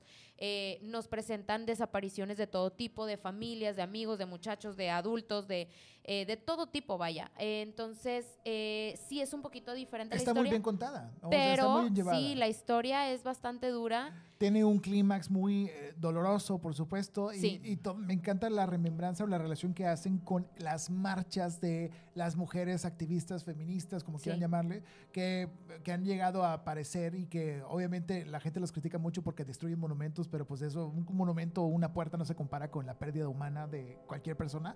Y hay un comentario que nos llegó aquí en las redes sociales que dice, la combinación de ficción y vida real es algo similar al ejercicio también de una película de policías de Al- Alonso Ruiz Palacios. Entonces, ah, es verdad. es muy buen comentario y pues bueno, realmente a- hay mucho que analizar. Si tú Sí. sufres de esta ansiedad de, de no saber qué va a pasar o de este tipo de, o tuviste algún problema relacionado con esto, pues bueno, no vas a disfrutar la película, claramente. ¿no? Y el nombre de ruido es porque quieren hacer ruido para que Sí, todo el mundo... Exactamente. Y dentro del mismo ruido la- y la catarsis que existe de todo esto, pues ella vive también un ruido interno donde trata de encontrar una solución, una verdad, algo, ¿no? Buscar el- la luz de- al final del túnel. Entonces, es diferente, véanla. Es una película es- necesaria, sí, muy necesaria. muy O sea, yo sé que no es para todos y que no a, no a todos nos agradan estos temas. Creo que a nadie, pero son necesarias.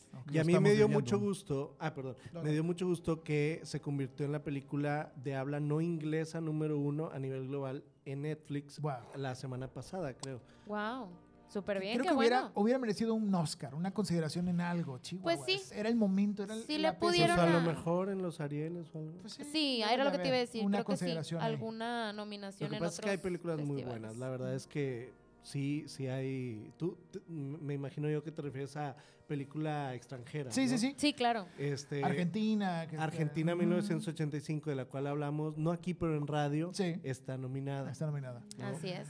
Pues bueno, Pero bueno. que está en Prime Video, esa película que también la pueden ver, Sí. Argentina 1985. Chicos y chicas, de ahí nos pasamos a otra más de algo terrible que en nuestra vida real vamos a algo horrible en dentro de, del uso del tiempo de Ricardo Verástegui. Porque igual ponos una música divertida, mi querido Dave, porque esto que Porque vamos a hablar esa- es O sea, divertidísimo. es, es tri- Una- está- es triste pero divertido. Es triste, pero es divertido que al se- tiempo Es que que te voy a explicar. Ahí Es, te va. es- Anécdota. es- se supone que es una película de terror, pero en realidad es una comedia involuntaria de principio a fin. ¿A qué nos referimos? nos referimos ni más ni menos que a la película Winnie the Pooh. Blood and Honey, o sea, sangre y miel. Por favor, explique esa película. Sangre, muerte, sangre, Sangre y muerte. En- o sea, Dios después mío de que. Winnie the Pooh ya es de dominio público, ya cualquiera puede utilizar el nombre sin que sea demandado por Disney, sacaron, ya habían, habían dado noticia de esta película, de Winnie the Pooh. Y desde que vimos el póster y vimos ese pequeño osito dormilón y come miel eh, convertido en un asesino serial, pues bueno, nos dio, y asesino de cereales, por supuesto, nos dio la impresión de, De que esto con miel. no iba a acabar bien, señoras y señores. Y Ricardo usó su tiempo valioso para reseñar por nosotros y ver esta película y gastó un boleto de valor de 60, 65 pesos. Gastaste o 82 invertiste. Oye, ah, era sala VIP. un aplauso. No, la aplauso, sala VIP. La VIP para Ricardo está en Verástegui. 160. Sí, Ni siquiera Freddy valió ya la ni pena. sabe cuánto Ya cuestan los boletos del no, cine. A ver, Ricardo, anécdota, anécdota de esta película del Winnie the Pooh. Ahí te va. Aterrorizado quedé, pero de ver que al 82% de la gente le gustó esta ¿Cómo? mierda. No, A ver, espérame. ¿Es neta? Espérame. ¿Qué pedo Yo con- dije, oye, y luego IM- IMDB que le dio 1 a Vilma, le dio 6.7 por... O sea, la verdad Están está comprados. el mundo Sí, al esto revés. está mal. Todo comprado, por supuesto. No, te voy a decir una cosa. La premisa es muy buena. A ver, Disney pierde los derechos de Winnie Pooh. Este... Y de pronto le hacen una película de terror. Hasta ahí es como, wow, ya quiero verla. Pero del dicho al hecho hubo muchísimo trecho y muy poco, muy poco presupuesto. O sea, de verdad que salí con ganas de ver Terrifier. O sea, Por favor, con eso nos dices Con todo. eso. No, pues, no, ok. o, o sea, que, que es de lo, de lo más bajo de presupuesto que hay, o una muy buena película slasher de terror, ochentera, o mínimo es- Scream, o no sé, cualquier cosa, pero quería olvidar esa película porque dije, qué mugrero me acabo de aventar. Todo está mal, todo, todo ¿En está mal, serio? Laura. Por favor, tú debiste haber sido la protagonista de esa historia. No, mira, ahí te va, ahí te va, ahí te va, ahí te va. ¿Por qué? Porque tú tienes infinitamente más capacidad actoral que todas las que salen ahí en esa No. película. Claro, a ver, ahí te va. No, para empezar, la historia es de lo más absurda. ¿De qué trata, Winnie Pooh? Trata de que Winnie Pooh, eh, eh, Piglet, eh, matan a Igor. Ay, no. Espérate, porque Christopher Robin los abandona. Entonces Ah. ellos pierden todo su Co- carácter Ajá. bondadoso y entonces se transforman de nuevo en unas bestias animales. Y entonces esta- se quieren vengar de Christopher Robin. Oh, y no, Christopher no, no, Robin regresa pues ya de adulto, añísimos después, con su novia. Así, esta es la, la primera escena. No, o sea, esta es la primera escena. No le estoy spoileando nada. Haz de cuenta, regresa con su novia. Este, pero todo está tan absurdo que parece. Bueno, ahí te va. Con decirte que un capítulo de esos de, de terror de TV Azteca, ¿cómo se llama? Do- lo que la gente Ay, cuenta, ay, está no, mejor no. producido que esta película. Te lo No juro, te lo puedo firmar y ¿Y asegurar. cómo llegó hasta acá No cines? tengo ¿Cómo idea. tuvieron para distribuirla? Todo está tan mal hecho, o sea, de verdad que, de- que se convierte en una comedia. Y por eso yo creo que le gustó a la gente, porque, pero ni siquiera te ríes, te da penísima todo, te da mucha vergüenza, mucho cringe, porque para empezar, Winnie Pooh y, y Piglet Ajá. Sí, sí. son, eh, pues se ve que son señores con una máscara de látex, o sea, Sí, ¿A quién bien quieres fea. engañar? ¿A quién Claro. quieren engañar? Y toda la gente reacciona a ellos como si realmente dieran terror. O sea, el mono no se mueve, es una máscara así. Y entonces todos dicen, eso no es humano, es un monstruo. Y, y- y- Ay, y- no. y- y Winnie Pooh así, o sea, es una máscara así de cartón. Y tú de que, ¿qué es eso? Se lo puedes tirar en cualquier momento. No, te lo Creo que me lo imaginé. Espérate, o sea, damos más terror ahorita mismo nosotros. Ah, de que- Mal dormidos que, esos monstruos. que te dijo feo, como... No, Rubén. Oye, oye. Tú tienes un corazón de oro, Rubén. O sea que sí, Eso es pero lo que tienes un corazón de oro. A O ver, sea, ya lo acabaste. Pero de bueno, joder. eh, pero mira, y ¿puedes entonces llega- spoilearnos espérate, no? espérate, llega Christopher Que le Robin con la novia años después y entonces llegan al bosque donde está Winnie Pooh y entonces desde el principio empieza a llover. Ah. Eso ya te da el terror, ¿no? De que algo va a pasar. Y entonces ella desde el principio sin motivo alguno dice, vámonos de aquí, Robin. Bueno, no lo vi en español, pero vámonos de aquí, Christopher. Eh, eh, esto no me... Y, eh, y- y aquí va la, la clásica, la clásica frase de que eh, cuando te dicen, no te preocupes, amor, todo va a estar bien, es porque la van a matar en menos de 10 segundos. Pero dijeras tú, ah, ok, ahora sí viene lo bueno, la va a matar.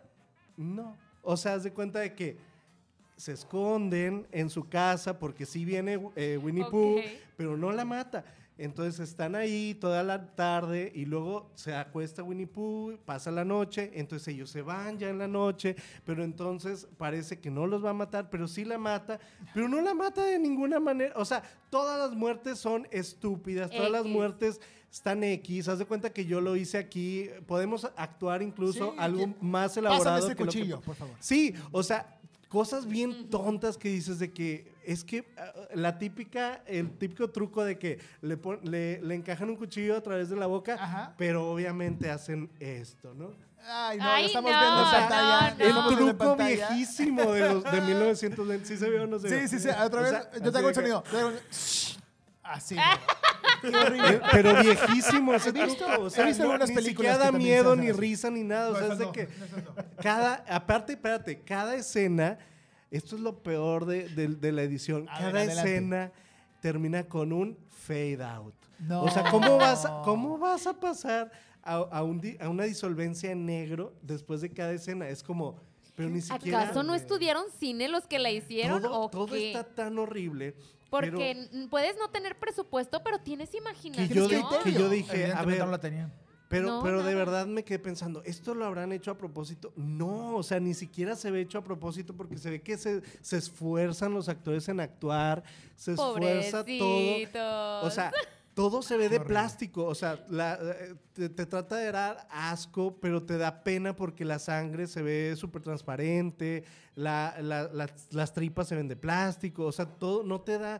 Y luego hay unas cosas súper, según esto, fuertes, Fuertes, gore, ajá. pero se ve fake, todo se ve fake, todo, todo, todo se ve fake. Entonces dices, híjole, chino, o sea, como que me dan ganas de ir y hacerlo yo. ¿Sí me explico?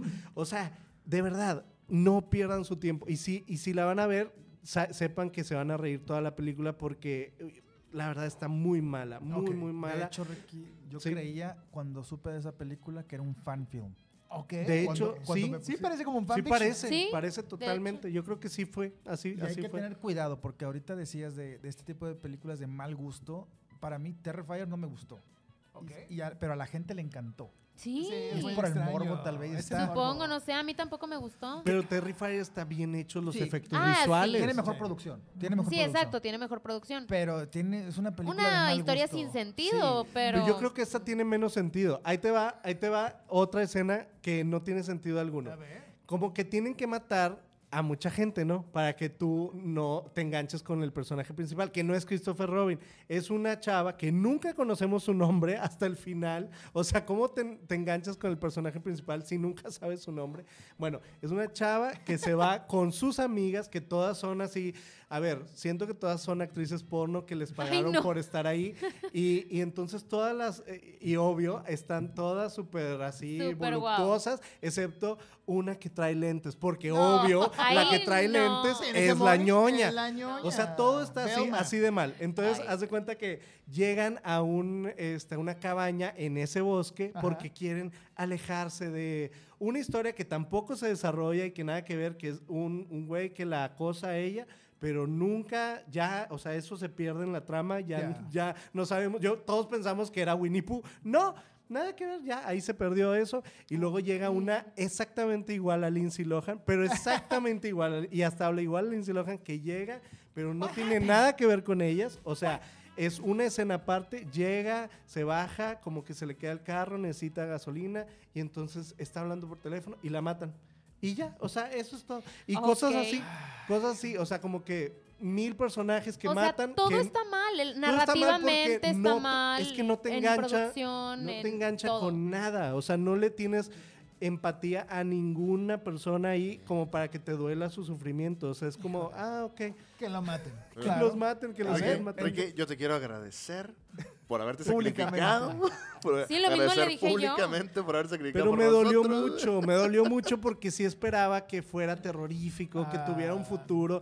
Él, Tenían él- algo. él- este vato ya quiere hacer una secuela y, y- y- De un y multiverso, todo. ¿no? ¿Quién Algo le así. De un multiverso, pero la verdad es que, a ver, está tan... Hubiera sido más creíble que ellos, que se ven todo el tiempo como señores panzones con una máscara, tipo el grupo marrano. Haz de cuenta que es, haz de cuenta que es el grupo marrano Googleen destazando qué es Grupo gente. Marrano. Pero ni siquiera está padre, la- o sea, fíjate, ahí te van las incoherencias. Eh, Nunca sabes la fuerza de Winnie Pooh. O sea, tú piensas que, porque siempre traen como unos mazos, ¿no? Ajá. Entonces dices, ah, bueno, pues eh, con eso se ayudan. Ah, bueno, de pronto amarran a una, a una de las chicas, ¿no? Porque siempre tienen que estar arqueadas y con los boobies al aire. Pero bueno, entonces amarran a una de las chicas y tú piensas que la va a matar. No, no la mata. Solo la golpea así, así como le da cachetadas Ay, para que se duerma. Como ya, Will Smith. O sea, fade out a Ajá. otra escena que y ya después la desamarran. O sea, no tiene sentido que la hayan amarrado. Pero bueno, el ganas- caso. Las poquitas ganas que me quedaban. Pero de espérate, verla- pero Ah, espérate. hay Ahí, ahí viene el por qué te digo que no sabes qué fuerza tiene Winnie Pooh. Porque después llega u- eh, unos, este, mm, ¿cómo se dicen? Los rednecks. Unos Ajá. rednecks en... eh, Unos en- forasteros. En Reino Unido, que nada que ver. Sí. Y entonces llegan y dicen, te vamos a, a, a- a- a- madrear, ¿no? A madrear, Porque obviamente estas, estas chicas llegan corriendo hacia ellos y eran cuatro. Cuatro Ajá. contra Winnie Pooh. Y entonces, pero Winnie Pooh, te We digo, wanna es este your señor, ass. este señor con una máscara que no tiene expresión alguna. Aparte, ellos nunca hablan en toda la película porque obvio no pueden hablar, porque es una máscara, así que. O sea, no pueden hablar. Entonces, eh, en- hay un diálogo donde una de ellas dice, sí, ellos hablan poco, pero lo poco que dicen es terrorífico. Nunca los Ay, oyes. no, nunca los no, oyes. no. Nunca Ay, los no, oyes. Luego dije- y luego llega y me tortura y me dicen cosas. O sea, cuando ya tienes que explicar lo que no estás viendo, es ya es una pésimo guion. Super mal, Pero espérate, claro. pero espérate. Entonces ye- se bajan los, los hillbillies, los, los, Los rednecks. los rednecks. Uno con un, fíjate, ah, Un mazo. ay, no, no. Uno con un mazo, uno Ajá. con un bat, otro con un. Una espátula. una, lo que sea. sí, sí. Y el otro con un jarrón. ¿Por qué traerías un jarrón en medio del bosque? O sea, todo es así, todo es así de risa. Yo pensé que estaba viendo un sketch gigante. Entonces, con un jarrón, un jarrón. O sea, no te y- estoy mintiendo. Y no salió jarrón. Dal Ramones ahí Espérate. de repente. Y, y- y aventaron el jarrón Ahí viene lo mejor. como el poeta. Ahí viene lo mejor. Todos lo golpean hasta. Yo dices, ya se murió. O sea, de que le rompen la pierna y todo. Y de pronto se, se, se Erige, para, se erige, erige. otra vez Winnie Pooh. Espérate. Y con. so- él no trae ningún arma. Con solo su mano. Que ya vimos que no le hizo nada a la otra chica porque solo la golpeó así y no le pasó nada. Solo le hace así a un hillbilly y le rompe el- toda la cara. Ay, se la desmiembra. No. Se- ay, le rompe el cuerpo. O sea, es de que, ¿qué pedo? Es que, es Súper que, sin sentido. es que es, que es Está un oso. ¿Crees que puede ganar un Razzie? Sí, Sí. mejor película. Digo, peor, Peor película, película de del año. 2023. seguro, A lo, mejor, los- a lo mejor ni merece un Razzie, la verdad. No, No, no, ni no, eso. no, no. Señoras y señores, si usted No, quiere ver una película de terror con un oso, espera a ver. Pero Co- ni siquiera parece un oso. Mejor No, es que eso es lo peor de todo. nosotros. Parece tu tío. Es más, el video de Sergio Andrade de, No, de, ya. de- de- el que hizo, ¿no? ¿Cómo se llama? El de No el recuento de los Ah, daños, ya, que ya. es él yendo por una niña en el bosque. no, no. Da mucho más terror no. que eso. O sea, de verdad. O sea, es, es de risa todo, porque todo el tiempo ves el látex de plástico. eh, hay close-ups de él comiendo miel y como es un actor, entonces con una máscara, entonces no puede comer miel. Es como cuando los muñecos de Disney tratan de comer, pero pues son puede. botargas. Entonces nomás le hacen así y se le cae la miel todo el Ay, qué tiempo. estupidez. Entonces, que- Es un actor. Ya no quiero escuchar Gracias, más, ya, ya. por favor. Ya Adiós. nos bendice la idea. Gracias, señor. Ricardo.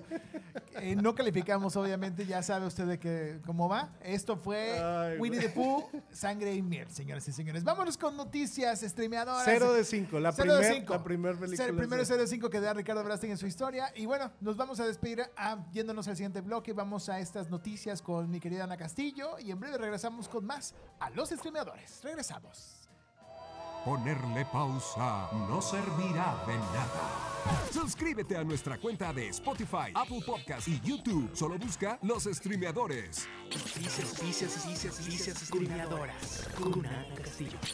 Después de haberse estrenado con gran éxito Babilón, Brad Pitt, actor de este filme, expresó estar encantado de sentir que volvió al pasado para descubrir lo fascinantes y artísticas que eran las películas, ya que en ese momento, al ser pioneros del cine, experimentaban aspectos sumamente innovadores. Actualmente está en cartelera Los Fabelman, una película creada por el gran director del séptimo arte, Steven Spielberg. Pero, ¿de qué manera fue pensada esta historia? Fue en 2004 cuando Steven se encontraba dialogando sobre su vida con el guionista Tony Kushner, quien le sugirió crear una película sobre su autobiografía. Fue dos décadas después que logró materializar su idea al escribir el guion en tan solo dos meses. Esto representa un gran récord en su vida. El próximo 12 de marzo se realizará la 96 edición de los premios Oscar de la Academia de Hollywood. Y entre las producciones que se encuentran nominadas a Mejor Película tenemos Avatar, El Camino del Agua, Elvis, Todo en todas partes al mismo tiempo y Top Gun Maverick, entre otras. Recordemos que en 2022 Coda obtuvo el galardón, ya que se considera que en esta cinta el actor y productor mexicano Eugenio Derbez puso muy en alto nuestro país con su participación. Sígueme en Instagram como soyana.castillo y descubre nuevas noticias con los streameadores.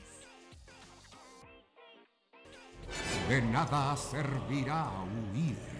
Ah, regresamos para reseñar más en los streameadores.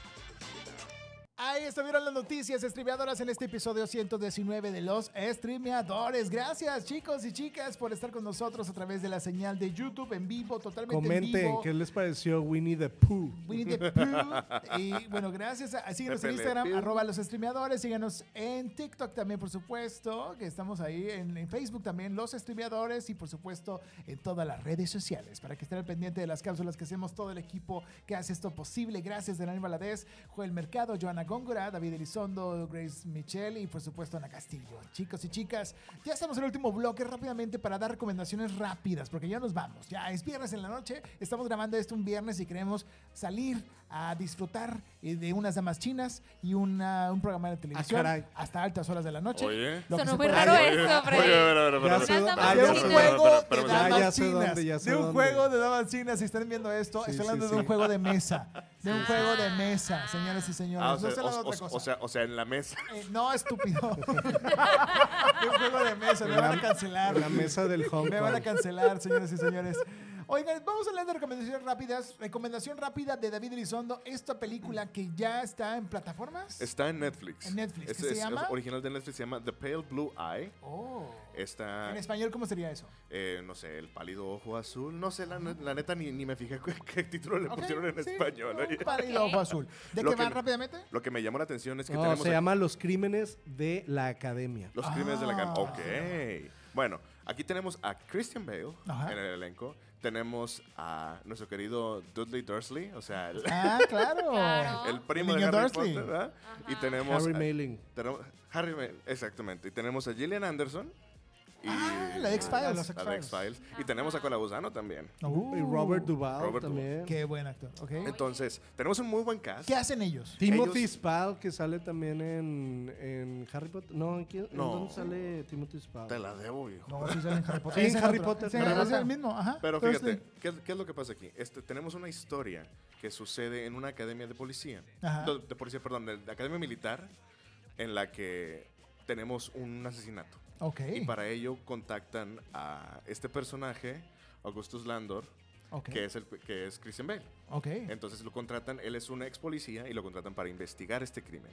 Entonces tenemos que interactúa con este, los cadetes de la academia para investigar qué fue lo que pasó con ese asesinato.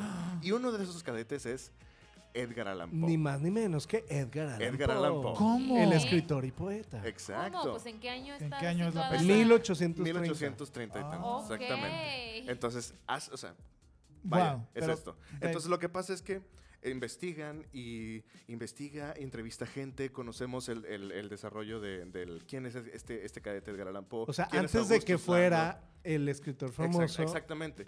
O sea, esta historia la escribieron y, y incrustaron el, el- el- personaje de Edgar Allan Poe como parte de, De la historia. de la historia. Ok. Entonces, me gustó, Ok. Nada más que hay unos personajes que no me terminaron de convencer, no se desarrollaron tan bien, pero tanto el personaje de de Christian. Christian, Bale como el personaje este, de, de este Edgar Allan Poe Ajá. cadete tienen un- una interacción muy interesante, muy buena. ¿Qué hizo que me- te quedaras ahí? Que a mí me gustó. que Oye, pero es comedia, es... Es un dramón, ¿no? es, un, es un drama y thriller medio psicológico, tiene un plot twist Suspenso, bastante ¿no? su- suspenso. Entonces, suena a cuento de Poe, Una vez eh, la, la atmósfera que le crean, cómo te lo cuenta y qué es lo que sucede al final. Suena a cuento de Poe, pero no fue escrito por Edgar Allan Poe. Te debo el nombre del, o lo tienes ahí. El- Ricky? eh, está, está basada en el libro de Luis Bayard eh, que se llama eh, Los Crímenes de la Academia, pero también hay- hay- tiene varios, es como una saga. Ok, muy Entonces, bien. este... Franquicia. Entonces, Exactamente. Sí, es, esta película yo la recomiendo para una tarde. una- ¿Con tu novia? ¿O con tu novio? Con quien tú quieras, con tu perrito, con tu ¿Con mamá, Rubén? con, tu, con Rubén. Claro que sí. Rubén, vamos a verla ahorita. Vamos a- Vamos ahorita, vamos ahorita. Oye, me han dicho Oye. sí, sí, que sí está muy buena, o sea, la verdad Sí, que está sí muy buena. es de las mejores de... Tenemos hay- que verla. Hay unos personajes un tanto vacíos ahí que no, que digo, no, ¿para qué los pusiste ahí? Pero, pero el resto de las actuaciones me hacen perdonarles eso. Oye, está, una, bastante una bueno. pregunta muy importante. Cuéntamelo todo. ¿Está mejor que Winnie the Pooh? ¿Podría ser? ¿o No, sé, no he visto Winnie the Pooh. Ah. Ahí Depende del factor. Oigan, y Voy a decir que sí. En recomendaciones diferentes y más divertidas rápidamente, That's 90 Show. That Night Show. Qué gran show. Si te gusta El los show de los El show de 90s. los 90 y el show de los 70 Hace mucho tiempo eh, surgió una serie que salía en Sony Entertainment Television que se llamaba That 70 Show. Hace 20 años. Y eh, donde estelarizaba, por supuesto, eh, Topper Grace, Aston Kutcher, Mila Kunis, eh, la chica esta que hace a la pelirroja, se me acaba de olvidar el nombre, este, Donna, que hace a Donna, y por supuesto, eh, los papás de los Laura jóvenes. Prepon. Laura Prepon, exactamente, que vimos en Orange is the New Black.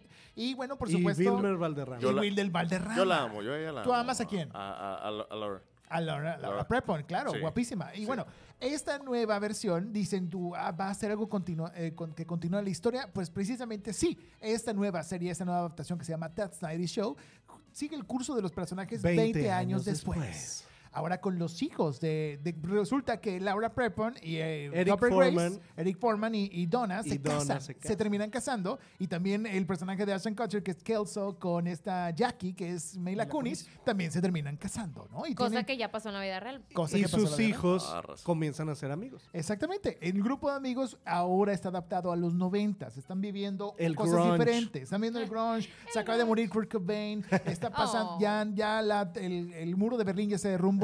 MTV está en la tele. Todo está transcurriendo en That's 90 Show. Y ahora el personaje... Ya hay cassettes. Hay cassettes ahora, por supuesto. Hay internet ya. Unas primeras computadoras con internet que se ve ahí eh, Hay AOL, el Netscape y de todo esto. Y bueno, todo eso transcurre dentro del universo de Leia Foreman, que es la hija de Eric Foreman y Donna. Entonces, Y esta- ocurre todo en la misma todo. casa de los Foreman, de Kitty y, y, y Red y Foreman. Red Foreman, que son los abuelos ahora de esta chica que se llama Leia, que le pusieron el nombre así porque el personaje de Eric Foreman era fan de Star Wars. Entonces le vamos a poner Leia a su hija y ahora pues es un nuevo gang, es un nuevo equipo.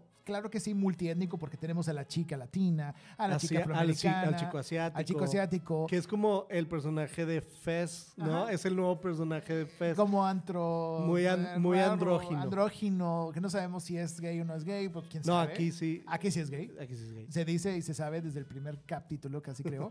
y bueno, ahora vemos también cómo van regresando los personajes, tal cual como el remake que hicieron de Full House, Fuller House. Ah, sí. House.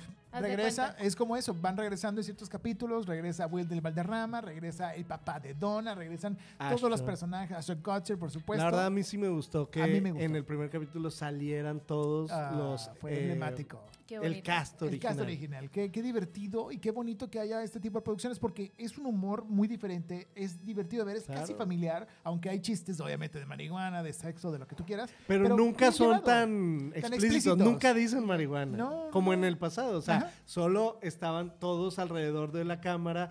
Este, riéndose con el humo, pero nunca, sa- nunca, Nunca se, sale, se no es dice, evidente. ¿no? No es Entonces evidente. la puedes ver con tus hijos adolescentes. Entonces está buenísima, es Oye, nuestra recomendación. Sí, me encantan estos, estos shows que, que hacen el reboot 10 años después, Sí. 20 años después. Algo así va a pasar con Abuelo Soltero, que va a Eh. ser el reboot de Papá Soltero aquí en México. Con Jeremy Antes de que se nos muera César Costa. Con César Costa. ¿Y cómo se llama la chava? Eh, ya no va a ser Edith Márquez. Ya no va a ser Edith La Márquez. cambiaron por, eh, no me acuerdo Será qué. Mariana Treviño No. o alguien, ¿no? Supongo. Qué interesante. Pues vamos a ver qué pasa. Recuerden que también que había una Tats 80 Show que no tuvo éxito. No tuvo No. que éxito. también se llevó a cabo. La pero enterraron. Pero la como dice. Laura, desaprovecharon los ochentas bien cañón. Sí, no manches, increíble. oye, pues todo quieren hacer ahora de los ochentas y justo esa época fue la que Ya, ya murió por la paz. pasó. Ya. Stranger Things ya nos dio demasiado ochentas. Ven, regresa a los 90 Stats 90 Show ya disponible en Netflix, señoras y señores. Última recomendación para ver y reseñar en la próxima vez es Contra las Cuerdas, la serie mexicana que habla de lucha eh, libre eh, femenil. Está interesantísima. Sale Michelle, Michelle Rodríguez. Michelle Rodríguez como un personaje de Comic Relief. que anda bueno. muy de moda. Sí, fíjate, la en Michelle. mucha, en mucha cosa, en mucho Sí, proyecto. sí, está sali- está- Desde 40 y 20 Está, sa- despuntó. está saliendo mucho en, en- en los medios. Sí, sí, sí. Y pues bueno, eh, vale la pena, no vale la pena, pues véanla ustedes. Ah, tú lo dices por la portada de la revista. Sí. Ah, también salió, salió Sí, en todos lados. Está en todos lados la Michelle. Pero bueno, esta serie está muy interesante. Trata acerca de una chica que eh, sale de la cárcel después de un seis años de condena. Es una chica de 30 y sale pues dispuesta a recuperar a su hija que tenía tres años cuando la encarcelaron. Ahora tiene 9, 10 y dice pues bueno, mamá, pues tú te fuiste, te encarcelaron, fue tu culpa. Y pues ya no tiene el respeto y el amor de su hija, que ahora es casi adolescente. ¿Qué pasa? Pues que ella dice, pues cómo puedo recuperar su amor, ahora mi estabilidad emocional, económica, mi vida familiar de nuevo. Pero se da cuenta que la niña es mega fan de la lucha libre femenil, específicamente de una super luchadora que anda ahora con su papá, porque pues ya están divorciados los papás. Y ella dice, pues bueno, voy a recuperar el respeto y amor que mi hija me daba antes, cuando tenía tres años, porque ahora voy a ser una Mamá lucha. Mamá lucha, una luchadora mexicana. Mamá lucha, la claro que, que se llama la novia negra. La novia negra. La novia negra. Ah. Oye, ¿no te desesperó la niña un Me desesperó un poquito porque dije qué estúpida es. Oh. Pero- porque ¿quién habla así? la? ¿Quién se porta así con su mamá, señoras Ah, y pero señores? aparte también cuando se llevan a la mamá arrestada, Sí, la dejan en la no, calle a la la niña, ni la siquiera se la llevan a la DIF, al DIF, que diga, a la DIF. Es horrible, véanla, Ah, véanla. Producción. Sánchez, que interpreta a Ángela. Ah, ¿sí? Ángela Sí, sí, sí. llama. es Ángela. Oye, y sale Scarlett Gruber, Sí. que va a protagonizar la serie de Gloria Trevi como Gloria Trevi. Ah, Oh. sí. Ella sale como Dulce Caramelo, que Dulce es caramelo. Es otra la luchadora, la, campeona. novia del papá de la niña. ¿no? Michelle Rodríguez como Josefina, Giovanna padre. Zacarías como Refugio, María Balam como Malena, Valentino Basurro como Y hay un misterio también, Freddy. Y Todo, etcétera, todo, todo, etcétera, todo. etcétera. Está interesantísimo todo ambientado en Iztapalapa, por supuesto, con esta receta que tiene que ir De- para abajo de de repente. Iztapalapa para el mundo. Exactamente. Y bueno, está bien llevada, es divertida, hay buena música, sí, pero si no te gustan estas tramas, eh, tú le sacaste una semejanza rápida con otra serie, Ah, con sí, otra con película. Glow. Con Glow. Yo también, sí, yo también pensé en ella. En Glow. Es Que trata eso. de la lucha femenil. Femenil, pero en Estados Unidos. yo creo que hasta ahí llega la semejanza. Oh. Sí, porque todo está De acá. lo mala que es eso. Es Está una- No, muy no, de lo diferente que es. Lo que Sí. pasa es que es el- el- no me- ni me acuerdo de Glow de qué era, pero acá es la historia de la mamá. Era en los. 80, ¿no? ¿no? Eran los 80, sí, creo. Y ahora, pues bueno, tiene ella, el personaje principal, un interés de destacar y convertirse en la luchadora mexicana femenina número uno. Vamos a ver qué tal le va. Véanla ustedes. ¿Recuperará el amor de su hija? Todo eso y mucho más en contra las cuerdas. Y bueno, Oh, sí. con esto estamos terminando este episodio, este podcast. Gracias a la gente que estuvo en vivo con nosotros a través de YouTube. Busque este video a través de nuestro canal de YouTube de los streameadores y todas nuestras cápsulas y todo lo que platicamos con mucho gusto cada semana, cada quincena a través de este espacio y en XFM 97.3, donde nos puedes escuchar todos los sábados de 4 a 6 de la tarde.